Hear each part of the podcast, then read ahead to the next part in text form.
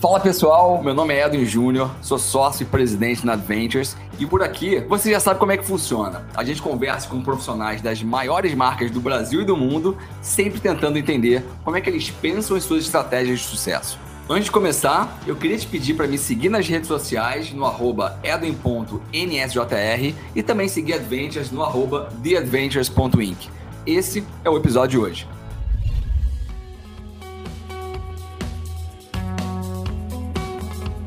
A marca Mercedes, né, como tem carros de luxo, uhum. é uma, uma marca, era assim, um pouco, um pouco distante do público, né, porque caminhoneiro passa na frente do concessionário, vê toda essa estrutura e pensa, não, isso aqui não é para mim, não uhum. vou entrar, né?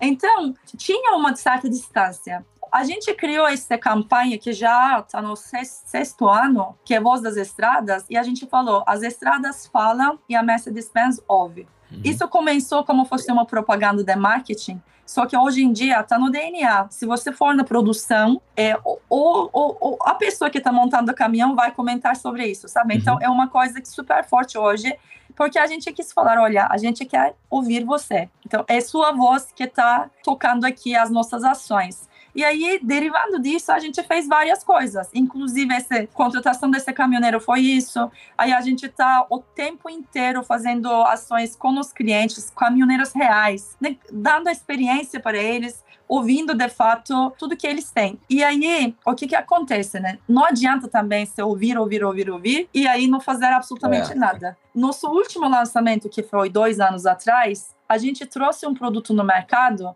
que foi criado mesmo pelos comentários dele. Uhum. Então, isso que foi melhor coisa, porque a gente entregou um caminhão real do jeito que eles pediram. Aí a gente lançou isso, né?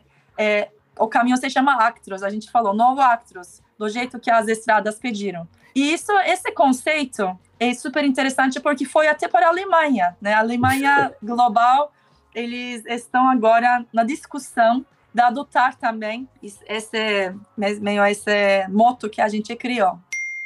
O que acontece é que, né, chovendo um pouco no molhado, assim, né? Mas assim, a, atenção das pessoas hoje é completamente difusa, né? Se a gente pensa nas pessoas de 18 a 25 anos, geração Z, que é o nosso target prioritário, mais ainda, como é que você conversa com essas pessoas? Como é que você aproxima a marca dessas pessoas? Como é que você consegue entrar na vida delas? E a melhor forma de você fazer isso, conseguir a atenção delas, é você estar tá integrado na cultura que elas consomem e que elas uhum. criam e com a qual elas interagem. Só que é muito fácil falar, é muito difícil fazer.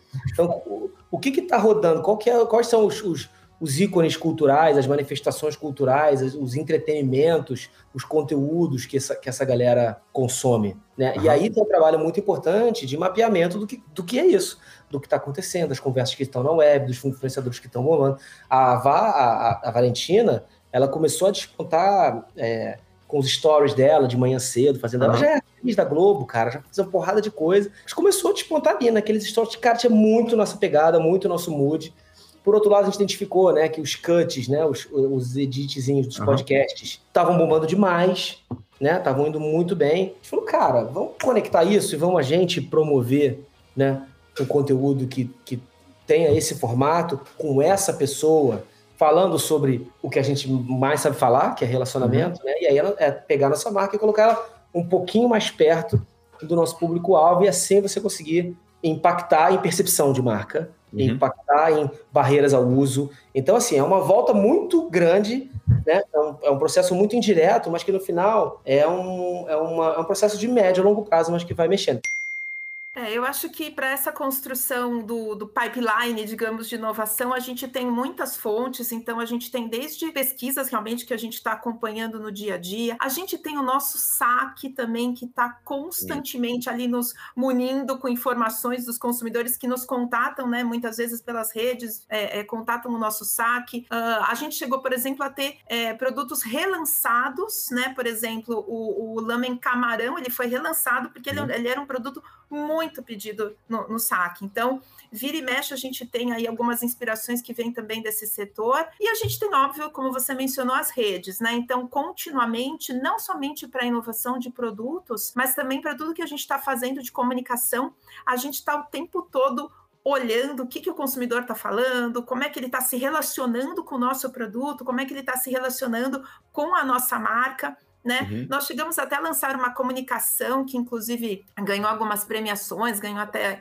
uh, F, enfim, que era o Unicim Lamenta, que a gente brincava justamente, né, que o que a gente na verdade se desculpava com o nosso consumidor que a gente não sabia fazer o macarrão instantâneo, que na verdade quem realmente sabe fazer é o brasileiro e nesse e, e até reconhecendo que é uma super verdade que o brasileiro ele é muito criativo, né, nas receitas que ele faz. Então ele tá o tempo todo. A gente tem ali um, um muitas vezes ele consome acaba realmente acaba consumindo somente o produto uh, de uma forma ali mais simples, somente com tempero, enfim enfim, mas na grande parte das vezes ele acaba dando seu toque pessoal, complementando, uhum. colocando requeijão, colocando feijão, colocando várias coisas que ele tem ali geralmente na, na sua geladeira e acaba fazendo aí receitas bem diferenciadas. Então, a gente com certeza fica o tempo todo se inspirando no que as pessoas estão fazendo, né? Acho que isso acaba sendo uma troca muito grande, né? Do uhum. que a marca e o, e o consumidor ali no seu dia a dia mesmo. Quando você vai para empresas pequenininhas, talvez você tenha um outro jeito, né? Mais inbound. É, a gente aqui ainda tem muito né, account-based marketing, eu, cuido, eu cuido conta a conta, eu entendo muito com profundidade do cliente. Então, a verdade é que não tem uma fórmula né, para fazer B2C ou para fazer B2B. Eu acho que tem que começar é, é, entendendo qual é a dor do cliente e como é que você resolve isso de maneira muito diferente e, e, que traz um benefício. Isso é marketing, né? Entender a dor do cliente. No final do Exato. dia é isso. É, cada vez mais eu tenho sentido que as marcas têm tentado falar direto com o seu consumidor final, né, para criar é, uma, um relacionamento, para ter os dados dele, que hoje em dia, pô, dado é ouro, né? E, e no modelo de negócio de vocês, é, vocês têm muito intermediários no meio, né? Então, pô, os grandes varejistas, supermercados e sites de e-commerce que vendem seus produtos. Como é que vocês pensam aí dentro essa estratégia de, de falar direto com o consumidor e se é algo relevante que vocês estão buscando é, aumentar um pouco mais esse leque? É, a gente tem uma, uma, uma, leitura do marketing aqui internamente que a gente, a gente, usa até uma outra palavra. A gente fala que a gente tem que parar de fazer marketing e, fa e passar a fazer humaning. Uhum. É, o que quer dizer essa, essa brincadeira de palavras? O humaning tem dois grandes princípios. Um é deixar de pensar no mercado como um todo e cada vez mais pensar no indivíduo. Né? Então você deixa de pensar no mercado e pensa mais no indivíduo, o ser humano. E dois é pensar o ser humano de uma forma mais integral, mais integrada, integral, não uhum. só como consumidor. Então, esses dois princípios, eles puxam muito da exigência, pegando um pouco do, da sua pergunta, que é eu tenho cada vez mais entender as pessoas de uma forma mais profunda e mais unitária. E para eu fazer, e eu tenho que adequar minha comunicação, minha relação também dessa maneira. Então, esse é um princípio que a gente tem, a gente acredita muito nisso, a gente tem até um nome, a gente chama de empathy at scale, né, uhum. empatia uhum. em escala. A gente, tem, a gente quer falar individualmente com as pessoas, mas em escala para poder mover a agulha. E partindo desse princípio, a gente tem movido vários é, experimentos, investimentos para que a coisa funcione, tanto de investimentos internos de tecnologia, quanto também através de parceiros. Então, exemplos. A gente fez um trabalho com o Google fantástico, com o Tang. Então, Tang é uma marca que, que fala do futuro das crianças, né? O futuro não vem pronto, e Tang está aí para ajudar a construir o futuro das crianças e tal. E tem, fala de parentalidade. A gente falou, poxa, vamos entender com o Google quais são as grandes dúvidas que as pessoas têm em relação à parentalidade. E a gente fez uma super pesquisa no banco de dados do Google, que é gigante, para entender todos esses dramas da parentalidade. Uhum. Chegamos lá, sei lá, 20 perguntas e dúvidas. Aí fomos buscar psicólogos para entender quais são as respostas, como é que a gente poderia tocar nesses pontos. Aí também tivemos vários. Também clusterizamos quais são os tipos de pais e mães, né, os grupos. Com essa brincadeira, sei lá, 20 dúvidas de parentalidade, 20 clusters, nós chegamos a criar mais de 200 comunicações personalizadas que se você é aquele perfil de pai com aquela dúvida, você recebeu uma mensagem Tang. Uhum. Se você era um perfil diferente, com outra, outra mensagem. Então, super trabalho com um parceiro de empatia em escala o vinil, né, ele foi derrubado pela fita cassete. Eu tenho 41 anos, então eu, eu, posso falar um pouquinho que eu vivi um pouco dessa história. Então, o vinil foi derrubado pela fita cassete. Depois a fita cassete foi derrubada pelos CDs, né? O CD foi derrubar, derrubado pelos iPods da vida, né? Que eram mas era um parto você baixar música de Napsters e coisas desse tipo. É, e agora a gente tá na era da, das plataformas como o Spotify, as músicas digitais, como você falou ali, de uma maneira super organizada. É, cara, como é que vocês enxergam é, esse mercado, né? Porque se você olhar a história, uma, uma coisa foi derrubando a outra. Você acha que esse formato que está agora, ele tem alguma ameaça vindo por ali? Ou é, um, ou, é um, ou é uma plataforma ali que você acha que vai durar agora pelo resto das nossas vidas? É, difícil falar, né? Gente traz uma bola de cristal. Mas eu acho que tem, quando, quando você olha para o passado, eu acho que ele te conta uma história muito interessante, né? Que é, na verdade, eu acho que qualquer se você olhar para essa mudança do formato com que você consome, eu acho que tem dois primas legais de você analisar. O primeiro é que o formato ele dita muito do que é, da forma com que se consome o conteúdo, mas também ele dita a cultura que está em volta do conteúdo, né? Então, uhum. assim, hoje o que a gente vê é, com, com relação ao que significa consumir música digitalmente, com esse pleno acesso é, é muito maior do que só o consumo da música. É como você descobre conteúdo, é como você navega em culturas com uma velocidade que você nunca viu antes, é como hoje você transita por gêneros musicais com uma facilidade com que você não transitava, uhum. né? Hoje basta um clique para você transitar. E eu, eu, sempre, eu, eu tenho 40 anos também, e eu lembro quando eu tinha que, enfim, ir numa loja de CD e existia um custo monetário para você testar alguma coisa, né? Se é. você queria conhecer uma música nova, se você queria ingressar no universo músico, você tinha que ir lá e comprar um CD, você tinha que ir lá e fazer esse investimento monetário. E hoje, você não precisa fazer nada. né? Você, basta um clique. Então as culturas se aproximam e tudo mais. Então, tem esse prisma que quando você olha para o passado é muito interessante de você analisar, né? É, e tem um outro lugar que que fica muito claro quando você olha que é os formatos eles se transformam. Não adianta você achar que um formato ele é, é eterno, né? Ele talvez ele não se transforme no sentido em que ele acabe, mas coisas novas vão orbitando ao redor dele. Então, uhum. é muito difícil a gente poder falar, ah, esta forma de consumir música é para sempre. Eu não sei. Eu acho que a gente está olhando para um futuro que é menos sobre a extinção de um formato para a criação de um novo, mas mais para a criação de ecossistemas que sejam mais complexos do que a gente tem. Isso a gente mesmo olhar para o Spotify, ele, ele o primeiro produto do Spotify era um produto de desktop que era uma grande livraria de músicas. Uhum. Né? Quando você olha hoje, você tem milhares, bilhares de canções, todos os podcasts, product features. Então, assim, a experiência já mudou em 15 anos. Então, eu imaginaria que ela vai continuar mudando. Perfeito. É, eu acho que qualquer empresa tem que, tem que estar tá se adaptando às pequenas mudanças, porque as pequenas mudanças, quando você olha daqui a cinco anos, vão ter grandes mudanças, né? Então, se não se adaptar à velocidade da cultura, você acaba ficando para trás. E aí, falando um pouquinho sobre, sobre o mercado que, que vocês estão, né? Assim, eu acho que. E aí, o super achismo meu, assim, que já sentei em cadeiras de marketing, mas deve ser muito desafiador você liderar uma marca é, onde uma das principais metas ali e propósitos é mudar o hábito de consumo, né? É, e não necessariamente lançar um produto. Pô, em grandes empresas você lança um produto novo, você bota uma força de marketing ali e você lançou, mas aqui não. Tem que explicar o que é o produto, o produto tem que ser. É, as pessoas têm que provar aquele negócio para ver se realmente é, gostam ou não daquela linha. Então, assim, e eu queria que você contasse um pouquinho dessa estratégia, porque muita gente fala, né, dessas food techs e da Nótico e tudo mais, que é muito para vegetariano, que é para vegano, mas no final do dia, eu acho que o propósito é maior aqui, né? O propósito é, pô, como é que a gente diminui o consumo de carne animal no mundo, né? E eu acho que esse é o grande desafio, né? Não, você acertou muito na música, o que é o nosso propósito mesmo, né? O que é a nossa, nossa maneira de fazer isso. A gente, vou começar por esse final aí. De uhum. fato, se você pensar, os dados hoje se realizaram de acordo com o que a gente planejava, eu lembro que a primeira vez que a gente foi entrevistar consumidores de Not Mayo no Chile, que a gente fez uma quante grande, 92% não eram vegetarianos nem veganos. Bom, estamos no caminho certo, porque a gente sempre falou que, por motivos de negócio, por motivos de impacto no planeta, a gente não pode falar entre nós, né? A gente não pode falar entre quem já fez a mudança, né? Hoje, dependendo do, do, do quão otimista, dependendo da metodologia, você vai dizer que são 5, 10% de vegetarianos em países como Brasil, Estados Unidos, claro que se você for para países que tem uma tradição de, de vegetarianismo uhum. maior, isso muda. Mas o peso que isso tem no consumo mundial, a gente pode falar que, em geral, a gente, sei lá, 5%, 10% podem dizer que tem uma dieta vegetariana. Para a gente mudar o planeta, não dá para falar só com esses 5%, 10%. Uhum.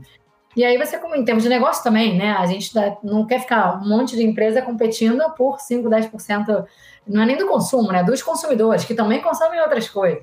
Uhum. E, ao mesmo tempo, os dados são muito animadores, né? No Brasil, mais 70% da, das pessoas declaram que estão ativamente, não é nem pensando em reduzindo o consumo de proteína animal. Então, quando você fala desse título flexitarianos, né? Mesmo que você não saiba o nome, é o que a maioria de nós é. No uhum. caso, eu sou, de fato, vegetariano, né? Eu não como nenhum, nenhum ingrediente de origem animal. Mas a maioria das pessoas está ali já nessa de, ah, eu prefiro consumir alguma coisa melhor, mas não vou abrir mão do que eu tô acostumado. E acho que a nota que eu tenho um entendimento muito legal, que é comida é cultura, é tradição, é valor emocional, é a comida que o seu pai fazia para você, é a comida que você comia na casa da sua avó, uhum. é a comida que você comida para seus, cozinha para seus tá cheio de coisas que mudar não dá para se iludir. Isso é muito comum entre os marqueteiros, né? A gente pega umas batalhas que são muito maiores que a gente. A gente acha que, não, com uma boa campanha eu faço isso acontecer. Uhum. Então, o que eu mais repito para o meu time é: não vamos entrar na falácia de mudar o mundo de uma vez só uhum. ou de educar. A missão da educação, e a gente pode pensar fora de marketing, né? É uma missão de longo prazo. Quantos anos a gente leva se educando como ser humano? Uhum. Então, você imaginar que você consegue, só porque você tem um, um criativo interessante, de fato mudar o hábito de alguém, mudar o hábito é a tarefa mais interessante, mas a mais difícil da carreira de marketing. É. Então, se você vê resultados no curto prazo, não faça isso através de educação. Você tem que fazer isso através do ver para crer, através da emoção. Então, eu repito muito isso também dentro da Nautical, e a, a, acho que desde o começo a gente já tinha uma ideia, e até uma frase que a gente usa muito, a gente já usou algumas vezes externamente, mas a gente usa muito internamente, que é mude sem mudar. Uhum. O que a gente quer é que a indústria mude. A gente bota no nosso ombro mudar o processo não falar sobre isso, não necessariamente. Eu não tenho que ficar explicando para as pessoas por que, que, eu sou melhor. Eu tenho que produzir um hambúrguer que não usa nenhum ingrediente animal e que é tão bom quanto o hambúrguer que você está acostumado a comer. E aí, quando eu falo dele, eu não falo que ele é um hambúrguer de. Um hambúrguer uhum. de lentilha, um hambúrguer de. É, como que chama? Grão de bico. É um hambúrguer. Porque você, provavelmente, quando senta para comer, você pega um hambúrguer, não um hambúrguer de carne. Então, a gente precisa falar da maneira que o consumidor entenda. Claridade é super importante. Não é sobre mudar hábito, é sobre a gente, indústria, dar opção e claridade para o consumidor, e aí ele escolhe. A gente tem que produzir cada vez melhor. Mas pedir que o consumidor mude completamente a sua dieta, nunca vai chegar nos mais de 15%, sei lá, 20%, não vai chegar em todo mundo, né? Uhum. A gente está criando nossos filhos, vivendo a vida, é muito difícil mudar hábitos, né? É notório assim o belíssimo trabalho que vocês fazem, porque você vai em qualquer é, restaurante, qualquer marca é, do grupo de vocês, é, é praticamente a, a, uma, é a mesma experiência de maneiras diferentes. Né? Você sabe que você está dentro do mesmo grupo, apesar de você estar tá vivendo uma experiência completamente diferente. E aí, falando um pouquinho disso, né? Além do Outback, seria legal você falar um pouquinho mais daqui do grupo, né? O Abratio é um, é um que eu, eu vou bastante aqui do lado, do lado da minha casa, tem o Rio Design Barra, que, que abriu um Abratio ali, já tem um tempinho. Então, vem ganhando espaço também do Brasil, o Abratio e eu sei um pouquinho também da dificuldade de como é que é tocar negócios similares, porém diferentes, né? É, cada um tem a sua especificidade. E conta um pouquinho pra gente como é que tá a estrutura do grupo e, e meio que a dificuldade que você tem de lidar com marcas diferentes. É, a gente tem três marcas aqui que são muito diferentes. Então, primeiro, Outback, que há 25 anos atrás acho que criou uma categoria, né? Acho que uhum. até aquele momento, eu, eu sempre falo que é, o Outback, quando chegou é, em 97, a gente estava muito acostumado com um restaurante de bairro, uma pizzaria e tal. Uhum. E, e, aí o Outback chegou com três pilares fundamentais, assim, que acho que, é, que, que, são parte da nossa essência mesmo, mas que é um atendimento super pessoal, né, extrovertido, próximo, é, um ambiente que é super aconchegante e ao mesmo tempo tá, traz toda a temática da Austrália, a Austrália tem as praias né, paradisíacas, enfim, é um lugar que te traz um pouco de quebra da rotina, assim, né, o ambiente mais escurinho, os uhum. bancos uhum. e tal, e os produtos que muito diferentes para aquela época, então a caneca congelada, a Blooming Onion, que é a nossa cebola gigante, a Ribs on the Barbie, que ninguém comia costela de porco além de ser na feijoada, então uhum. assim, muitos elementos e que esses três, é, atendimento, ambiente e produto, criaram a experiência do cliente. Que hoje todo mundo fala de experiência de cliente, uhum. mas em 1997 ninguém falava de experiência. Então, acho que é muito legal é, isso tudo que, que o Outback conseguiu criar como um, uma categoria, né? Um, um uhum. casual dining, acho que foi é, é, muito construído a partir daí. Então, o Outback tem, tem esse, esses elementos que eu acho que a gente replicou muito bem no Abrat, né? Esses uhum. três elementos. E que com um público diferente, com uma culinária diferente, mas os dois com sabores marcantes, com pratos diferenciados, né? Então, o Abratio tem toda a linha Surf and Turf, enfim, tem as sangrias, tem vários é, pratos que são únicos, assim, né? Que a gente desenvolveu aqui, inclusive, o nosso Carbonara Bites, enfim, tem vários produtos que eles são bem diferentes, né? Do que tem aqui no Brasil. E agora, mais recentemente, o Ozzy Grill, que é uma marca que cresceu na pandemia, né? A gente, a gente uhum. criou ela na pandemia e agora ela foi para duas unidades físicas. Então, as três com públicos muito diferentes, culinárias diferentes, mas acho que os desafios são os mesmos, né? Eu acho que é, tem o desafio sempre de, de fluxo, enfim, né? Acho que a gente tem, é, e a gente, como uma área de marketing e vendas, a gente tem é, desafios comuns e a construção da marca, de como se manter uma marca relevante, de entender profundamente o cliente e uhum. sempre trazer ações, campanhas, produtos, experiências que vão superar as expectativas. Então, acho que isso a gente tem em comum, né, entre as marcas. E aí a, a, a, palavra queridinha do momento é Creators Economy, né? Economia de, de creators. E a Hotmart, que você falou muito bem, ela vive desses criadores de conteúdo, né? E usam toda a plataforma ali para passar o conteúdo para o mundo. Cara, como é que vocês enxergam é, esse movimento, né? Que ele vem crescendo ao longo do tempo. Cada vez, hoje, se você perguntar para uma pessoa pô, de 10 anos, de 15 anos de idade, o que ela quer ser da vida, ela não vai, dificilmente ela vai falar que quer ser um médico, que quer ser um economista, ela vai falar que quer ser um criador de conteúdo, né? Eu acho que hoje é, é a nova profissão do mundo ali. Como é que você sentiu essa evolução é, ao longo desses últimos anos é, do, dos, dos clientes de vocês? vocês, que no final do dia são os creators. Isso, é. Nós nascemos quase que junto com esse movimento, né? Nascemos 11 anos atrás, num momento que a internet era diferente, não tinha toda essa capacidade que tem hoje, e nem as redes sociais estavam tão desenvolvidas quanto hoje. Então a gente é, viveu, criou e se beneficiou um pouco desse, desse movimento que permitiu que pessoas comuns se tornassem uhum. canais de mídia, né? E agora chegamos aí nesse momento. É, histórico que a gente está gravando aqui, que temos um streamer, né, um criador de conteúdo que é transmite jogos da Copa do Mundo, que é o Casimiro.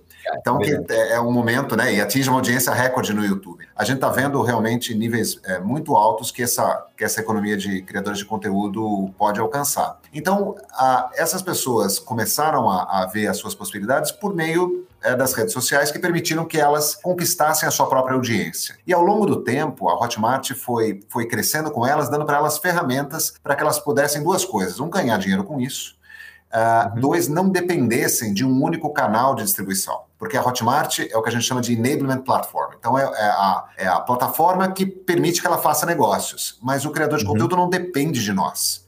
Ele a gente faz muito esforço né, para que ele, que ele goste de trabalhar conosco e queira continuar conosco, porque a gente oferece as melhores ferramentas, mas ele não depende de nós. Isso é uma mudança conceitual muito grande. E ao longo do tempo, nós fomos crescendo com esses criadores de conteúdo. Você sabe que é, cerca de 90% dos nossos clientes nunca tinham vendido um produto digital antes.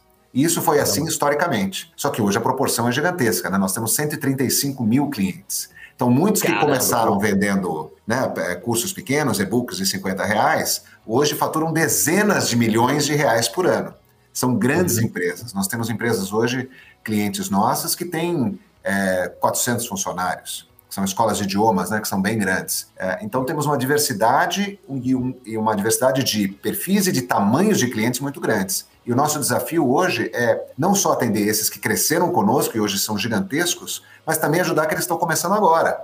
Porque, apesar de uhum. tudo isso, a Creator Economy ainda é muito nova. Então, existe uma é. possibilidade gigantesca e tem um monte de gente que nunca ouviu falar das possibilidades que isso tem, inclusive das marcas né, que, ouvem, que ouvem esse podcast, é, que podem criar produtos de, de, de informação também, né, pra, até para fortalecer as suas próprias marcas e criar novas linhas de receita que talvez nunca tenham uhum. considerado antes.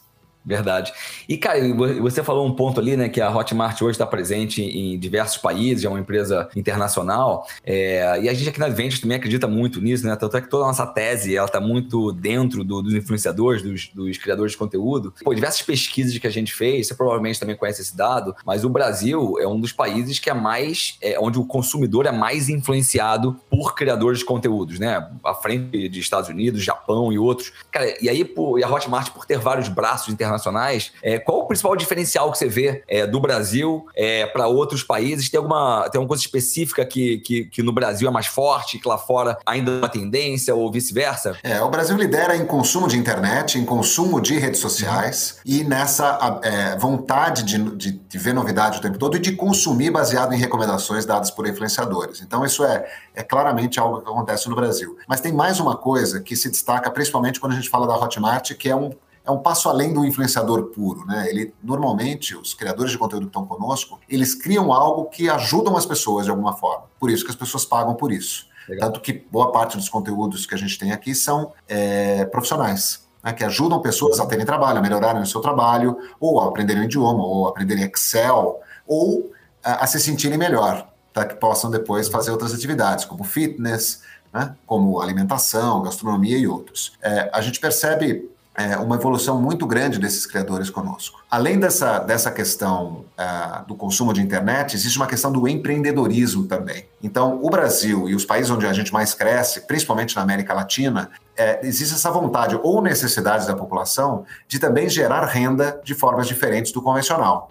Né? Onde, nos países nos quais é, você tem pleno emprego ou as pessoas ambicionam por terem empregos públicos ou estáveis, uhum. esse mercado não é tão desenvolvido quanto países como a América Latina, como o Brasil, no qual as pessoas têm que é, criar alternativas de renda. E, e, nada melhor do que você criar uma alternativa de renda para poder viver disso, tendo um conhecimento para passar para os outros e ajudando os outros, que se, gera um, um, um, ciclo positivo muito grande. Por isso que a gente também cresce bastante é, no Brasil, na América Latina, em países que têm essas características. Não, super legal. E assim, acredito que uh, né, nesses últimos três anos ali, e, e, quase todo mundo que senta aqui comigo para conversar, eu sempre pergunto pandemia, né? Porque, cara, não tem como a gente não falar de pandemia. Vocês sentiram uma, um aumento na sua base ali de, de, de clientes, de criadores é, durante e pós-pandemia? Teve esse, essa mexida de curva? Sem dúvida. A, a, pandemia, claro, uma coisa que a gente não pode nunca comemorar, porque foi um momento muito difícil para o mundo inteiro e, e né, com perda de muita gente, então a gente sempre fala com isso com muito cuidado e respeito, mas um fato é, que foi uma consequência da pandemia foi que as pessoas ficaram em casa